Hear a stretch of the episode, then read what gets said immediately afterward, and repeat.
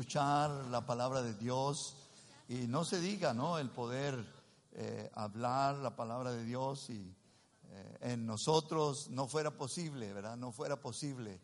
Necesitamos la gracia continua de Dios en nuestras vidas. Hermanos, en esta mañana yo quiero invitarlos conmigo a, abrir sus Biblias en el capítulo número 2 eh, de primera carta del apóstol Juan, primera de Juan, capítulo 2, para aquellos que eh, son ah, un poco nuevos. Estas son de los últimos libros que se encuentran en, en el Nuevo Testamento. Primera carta del apóstol Juan, el capítulo número 2. Y quiero hablarles sobre un tema, eh, bueno, aquí en estos versículos que vamos a leer, usted eh, va a notar el tema, y es un tema de lucha, de sometimiento a la voluntad de Dios eh, y amarlo a Él con todas nuestras fuerzas, ¿no?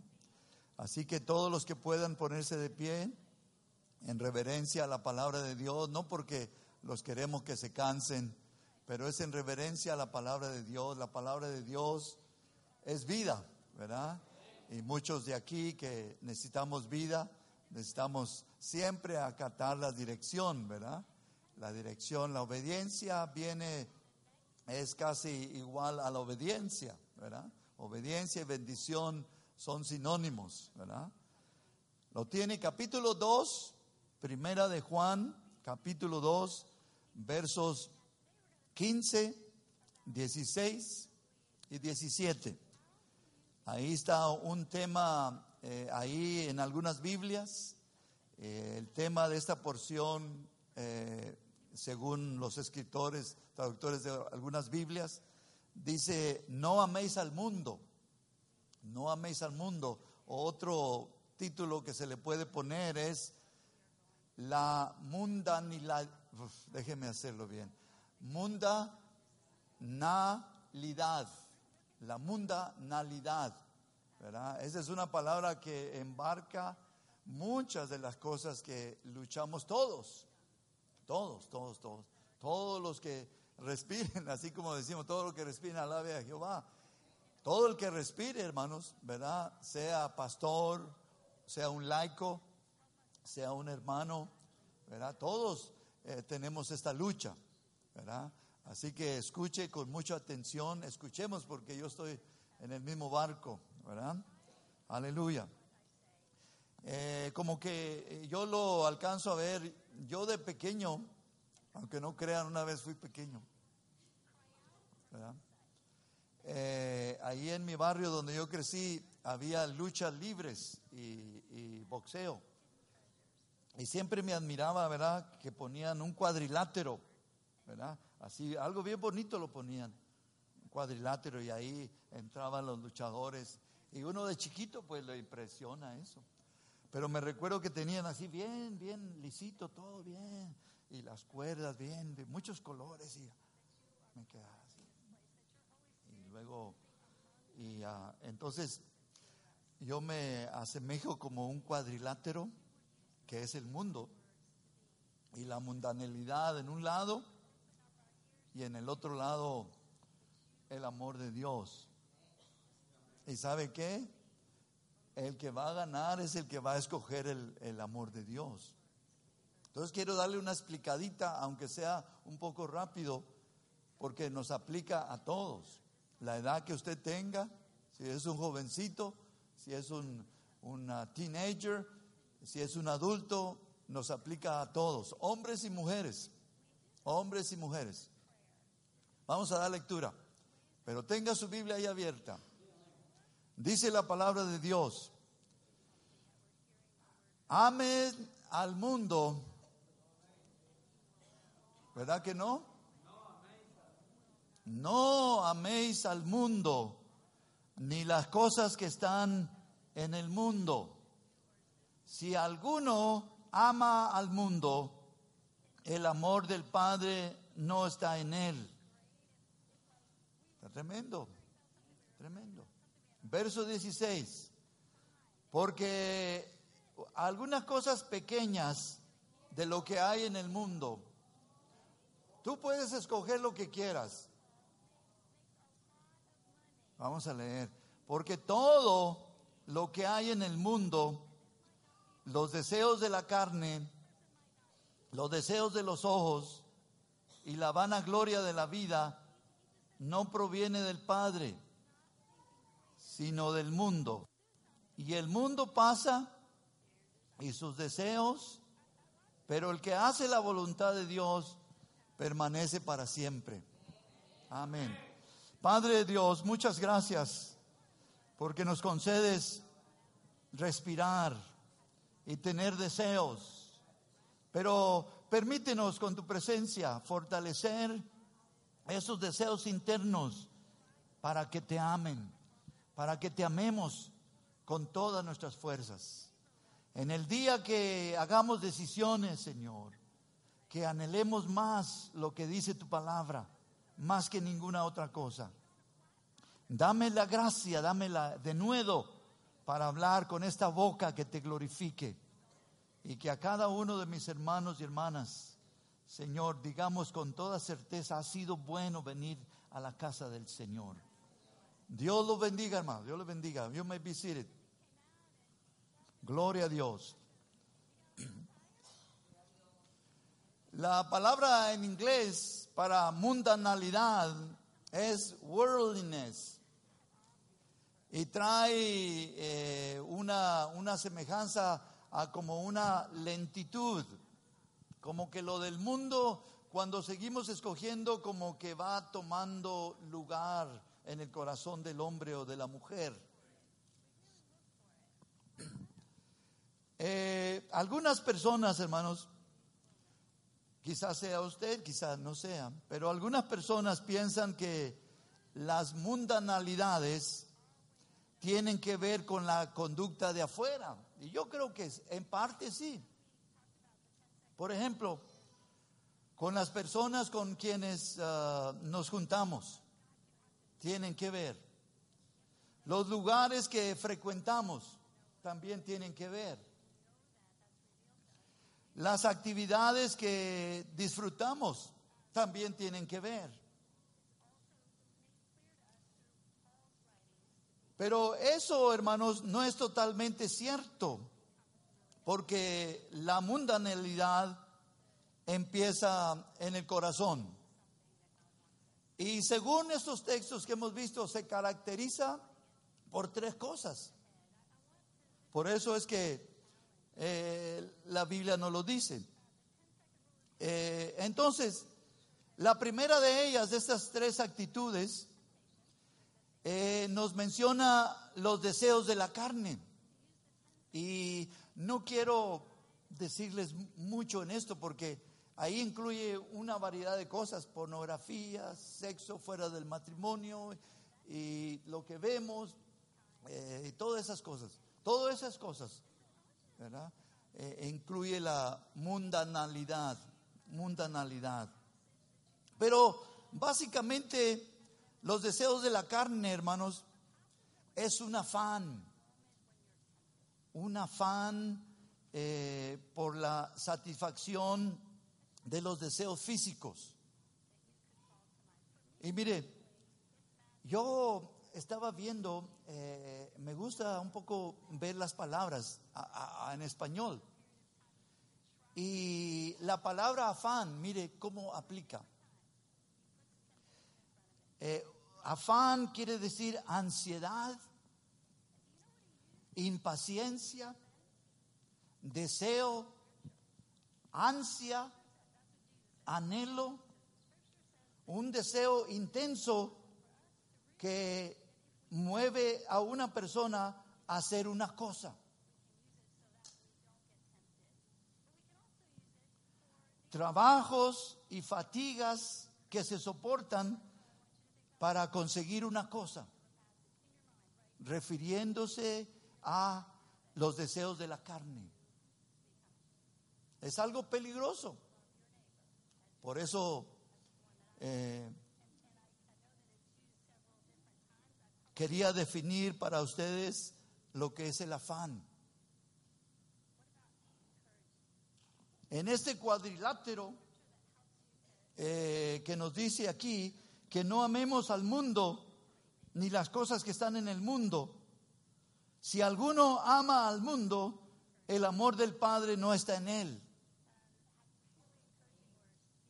Porque todo lo que hay en el mundo, la primera cosa que menciona, los deseos de la carne, es un afán, es un afán, una ansiedad, una impaciencia. ¿Usted ha visto a personas impacientes? Viene parecido a lo de la droga. Él es parecido, todo eso es casi igual. un deseo, un ansia, un deseo intento que mueve a hacer alguna cosa. Y usted sabe cuando el hombre y la mujer quieren hacer una cosa, la van a lograr. La van a lograr. Entonces,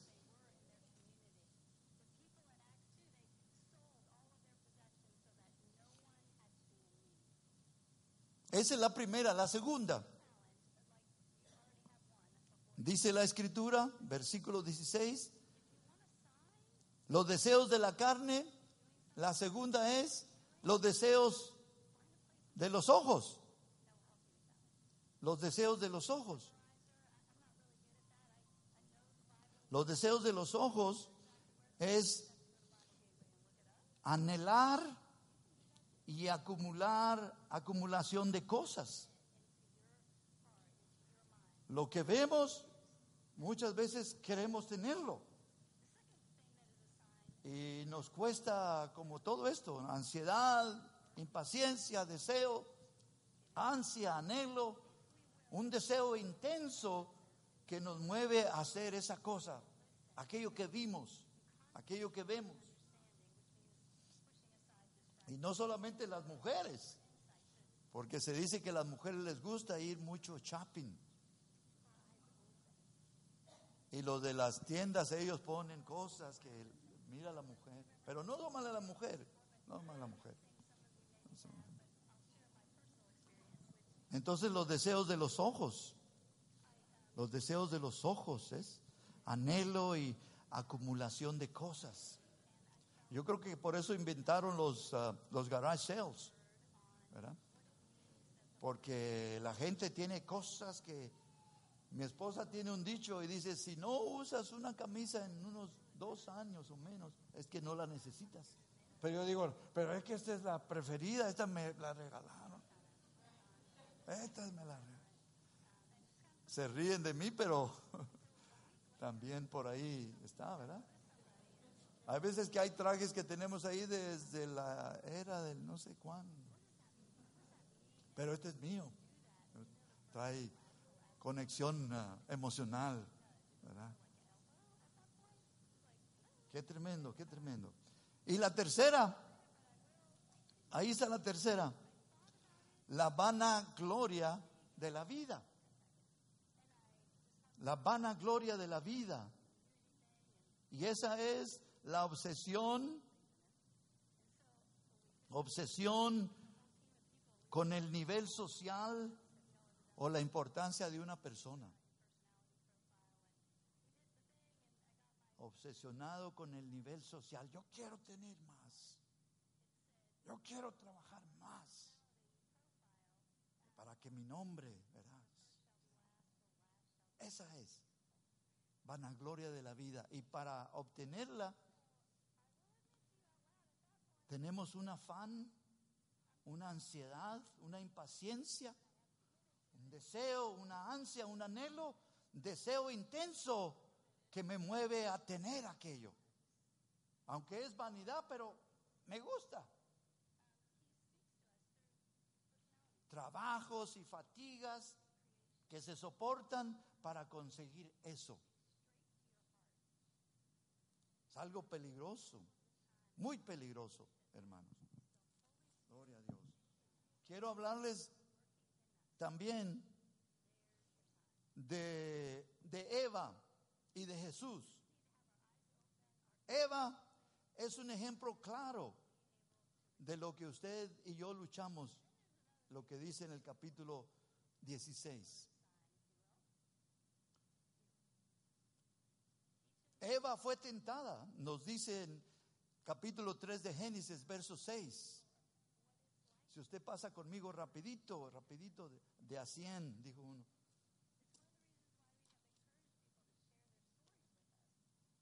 Génesis el capítulo 3.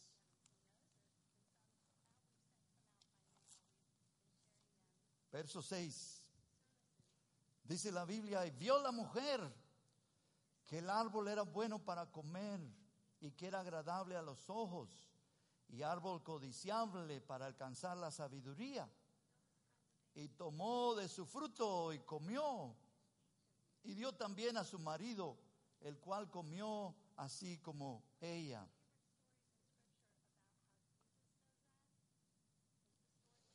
Satanás se acercó a Eva, y fíjense, fíjense aquí, fíjense aquí, y cuestionó en Eva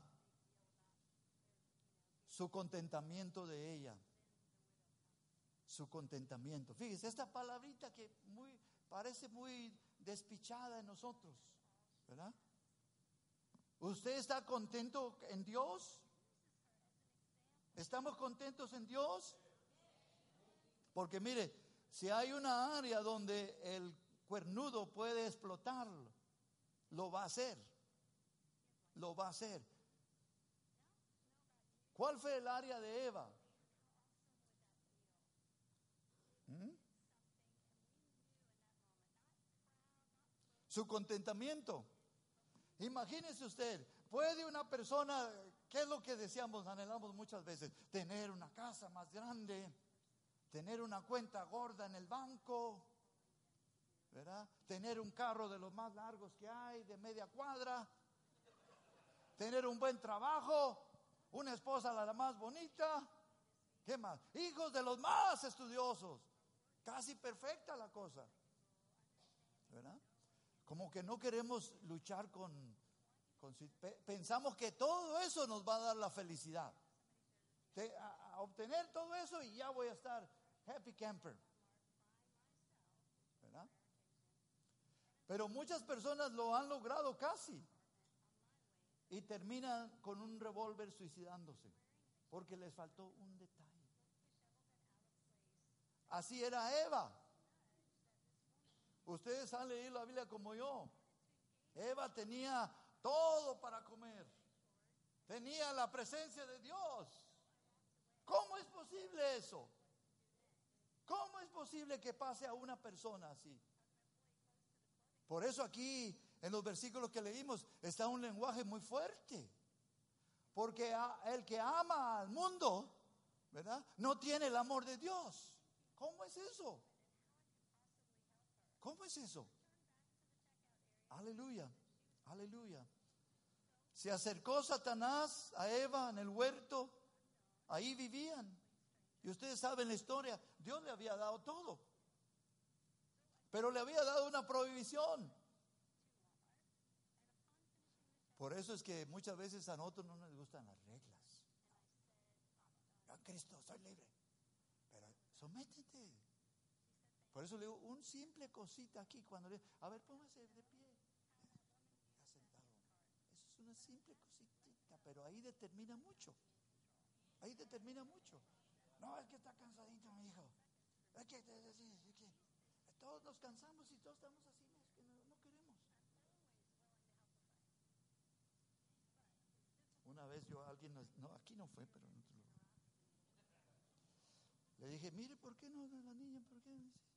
Dice, ay hermano, es que no quiere. Le digo, ¿cuántos años tiene ella? Ah, hermano, tiene unos meses. ¿Y usted cuántos años tiene? Ya el resto ustedes lo saben.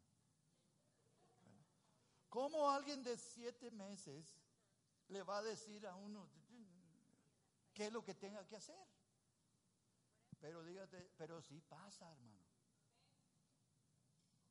Bueno, algunos, algunos, otros. Entonces Satanás cuestiona el contentamiento de Eva. ¿Cómo ¿cómo le dice? ¿Podrías tú ser feliz si no se te permite comer de uno de los árboles? Se te debe de permitir de todos, cuando tú quieras y a la hora que quieras. Así dicen alguien. A mí no me tienen que decir, yo puedo hacer lo que, yo soy el rey, dice. ¿Cómo Eva puede ser feliz si no se te permite comer de uno de los árboles frutales? El diablo ayudó a Eva a que dejara de centrar su atención en las cosas que Dios le había hecho y le había dado y la enfocara en una cosa, única cosa que Él le había prohibido. Fíjese cómo es. A nosotros Dios nos da esposa, nos bendice, nos da trabajo, pero viene el pelo parado y le dice, pero mira, pero mira, pero mira, pero mira, pero que tú no ganas tanto. Aquí sí, pero vas a dejar de ir a la iglesia, pero no importa, que vas a tener más. Y ahí va. En vez de decir, es que yo amo a Dios. Yo y mi familia serviremos a Jehová. Y eso tiene más valor para mí.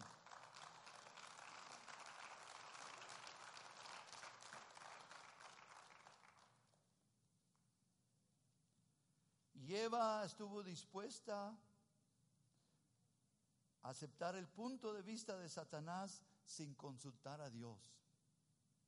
Y así es con nosotros, hermanos. Si usted y yo no toma en serio la palabra de Dios, la memorizar, entonces se hace víctima también. Nos hacemos víctimas. Para nosotros nos podemos distinguir allá afuera sin la palabra de Dios. La palabra de Dios tiene que ser. Gloria a Dios para siempre. Aleluya.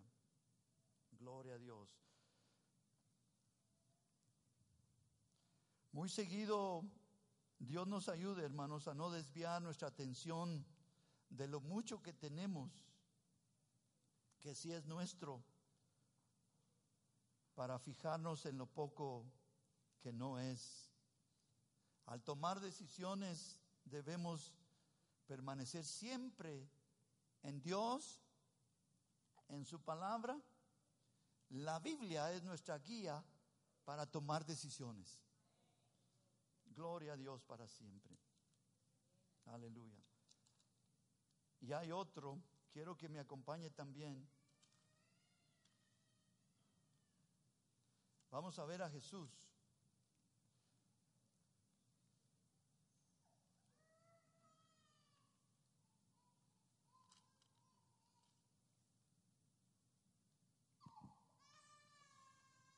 San Mateo, San Mateo, por favor.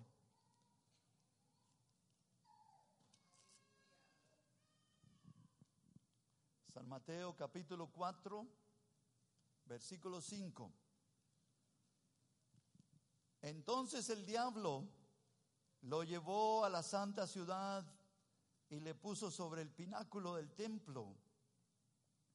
Y le dijo, si eres hijo de Dios, échate abajo, porque escrito está. Y luego eh, un versículo eh, atrás, hermanos, el capítulo 4 y el verso 3, me adelanté uno, dice, vino a él el tentador y le dijo, si eres hijo de Dios, di que estas piedras se conviertan en pan. Y ahí tienen el verso 4 la respuesta del Señor. Escrito está, no solo de pan vivirá el hombre, sino de toda palabra de la, que sale de la boca de Dios. Y luego la tercera se encuentra eh, en el versículo 8. Otra vez le llevó el diablo a un monte muy alto y le mostró todos los reinos del mundo y la gloria de ellos. Y le dijo, todo esto te daré si postrado me adoras. Y el Señor le respondió otra vez con la palabra de Dios.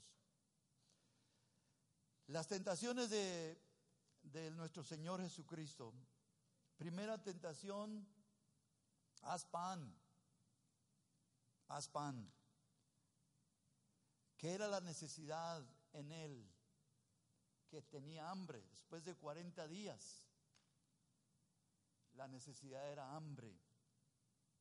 Las dudas posibles que él pasó fue, ¿enviará Dios comida aquí en el desierto? Y luego las debilidades que Satanás quiere explotar en uno y de ahí cogerse, el hambre, la impaciencia de nosotros, ah, el poder de poder actuar como hijos de Dios y luego la respuesta de Jesús, esperar en Dios y enfocarse en los propósitos de Dios. Cuando nosotros le damos prioridad a estar enfocados en lo de Dios, we can walk good.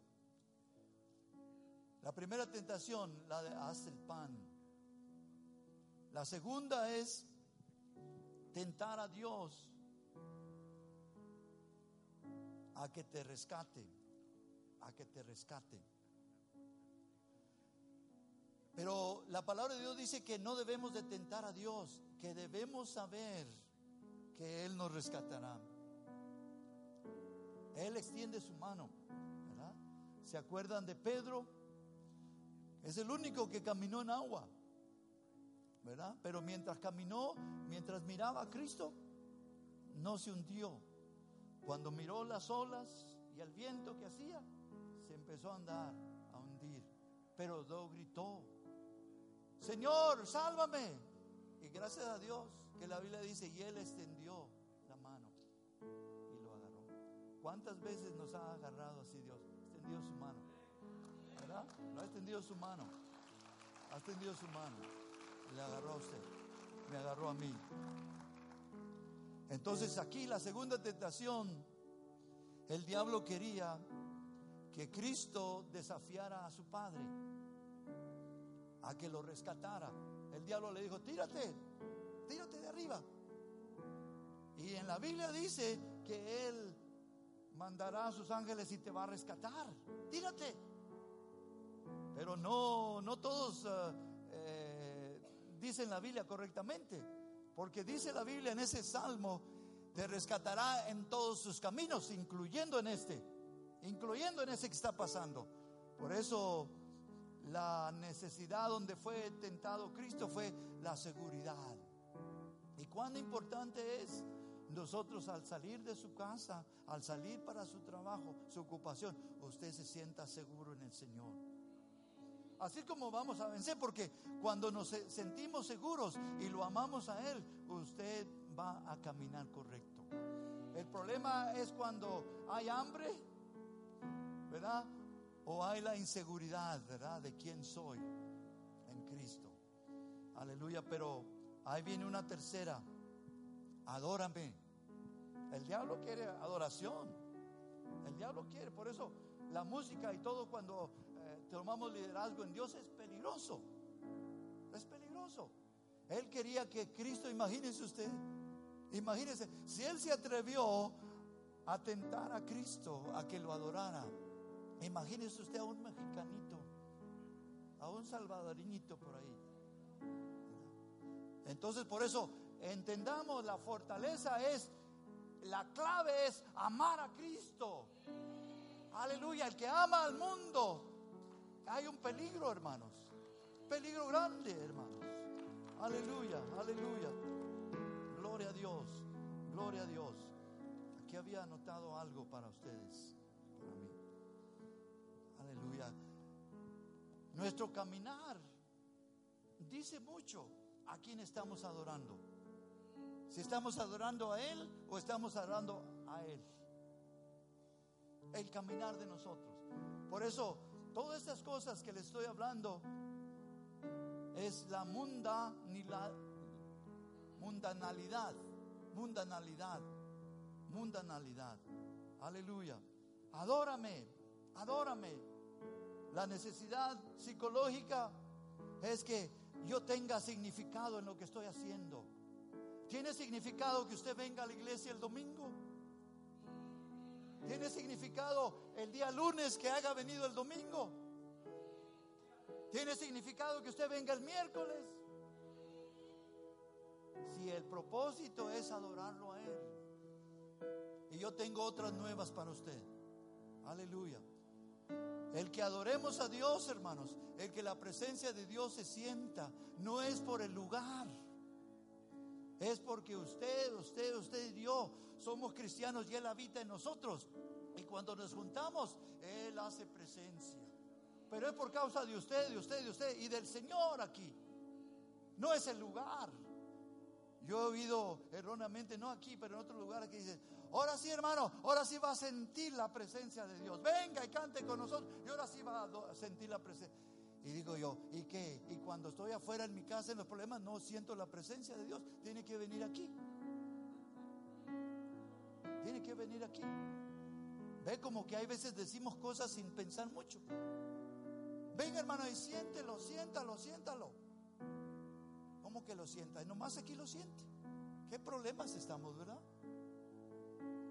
Gloria a Dios. Adórame, adórame, decía el diablo. Entonces nosotros necesitamos día con día el significado, el poder, el logro que en Cristo, hermanos, amándole a Él, usted y yo tenemos absolutamente chance de vencer a este mundo en el cuadrilátero. Parece que la mundanalidad está ganando. Parece. Porque decimos fulano, mangano y sultano y otra vez y el pastor Freilto. Oh, hermano, estaba bien duro la vida cristiana. Pero es por la falta de amor a Cristo. Es por la falta de amor a Cristo. Aleluya. Adórame. Las dudas que quería poner el diablo ¿Reinará Dios en verdad? Le está diciendo a Jesús, ¿reinará Dios en verdad? Por eso, adórame a mí. Esa es la duda. Esa es la duda. Aleluya. El anhelo de poder inmediato, soluciones fáciles, necesidad de mostrar, somos iguales a Dios. No, no, no, Él es único. Él es único. Nosotros tenemos que someternos a Él. Aleluya, aleluya. Por eso es que en esta mañana, hermanos, debemos de echarle un vistazo otra vez. Primera de Juan. No améis al mundo. En el cuadrilátero de la vida, en un lado está, hermanos, la mundanalidad y todo lo que se cae de espaldas si le menciono todo lo que ahí está. Todo lo que ahí está. Y en el otro lado, bueno, ni casi ni lo quiero mencionar porque no le dura nada la mundanalidad. El Señor. Señor. Aleluya.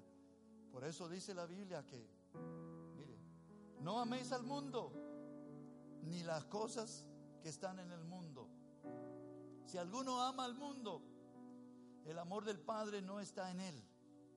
Y para no amarlo al mundo, usted y yo tenemos que tener la seguridad, la seguridad en el corazón. Somos aceptados, estamos escogiéndolo, amarlo en cada decisión, estamos utilizando su palabra y lo amamos a Cristo. Pero mire, no nomás amarlo, yo a las personas que he leído acerca de que han tenido fracasos en su vida, ya de cristianos, yo he oído que no es que dejan amar a Dios, dejan de amar a Dios, no es que dejan de amar a Dios, dejan de temer lo que Dios dice. Pero se encierra uno que todavía amo a Dios. Todavía amo a Dios, pero no hay temor en el caminar. No hay temor en el caminar.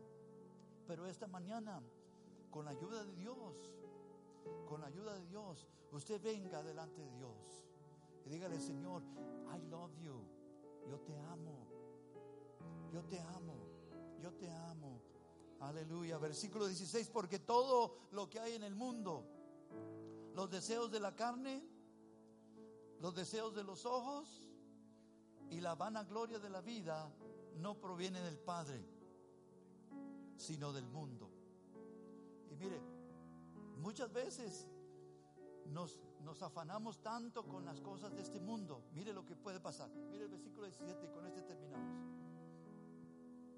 Dice la Biblia, si nosotros eh, estamos en problemas en esas áreas, entonces mire lo que dice el 17. Y el mundo pasa, todo lo que usted mira de bonito, todo lo que dice va a pasar. Pero cuando está tan afanado con esas cosas, piensa que nunca van a pasar. Piensan que this is it. Este es, este es, esto no va a pasar. Y mire lo que dice el 17. Y el mundo va a pasar. Y sus deseos. Pero el que hace la voluntad de Dios permanece para siempre. Tiene la vida eterna. Tiene la vida eterna. Es una situación. Es una situación de verdad. Una situación bien crítica. Y usted y yo podemos en esta mañana responder al Señor. Aleluya. Yo quiero terminar con esta pregunta. A Eva fue tentada con la insatisfacción. Habrá un área en su vida que usted está insatisfecho, no está contento con Dios. Hay una área, tiene familia, tiene esposa, es un joven hecho y derecho, camina con Dios, o los deseos de la carne, la vanagloria de la vida, le están atrayendo o le han atraído. Ahora es el tiempo de decirle a Dios un rotundo perdón y también una decisión firme de ahora de amar a Dios y temerlo y caminar en sus caminos. Habrá alguien aquí que diga, pastor, a mí me da mucha penita, pero I'm there, pero I'm there. Esas cosas que usted habló, bueno, yo las dije, pero está en la Biblia. This is my life, esa es mi vida. Ahora usted tiene oportunidad, usted tiene oportunidad. No, pero ¿qué van a decir? Que digan lo que digan. Esa es your life, esa es su vida. No es la mía, es su vida. You must come, you must return. Aleluya, aleluya. Mientras hermana Sonia pasa, yo voy a pedir que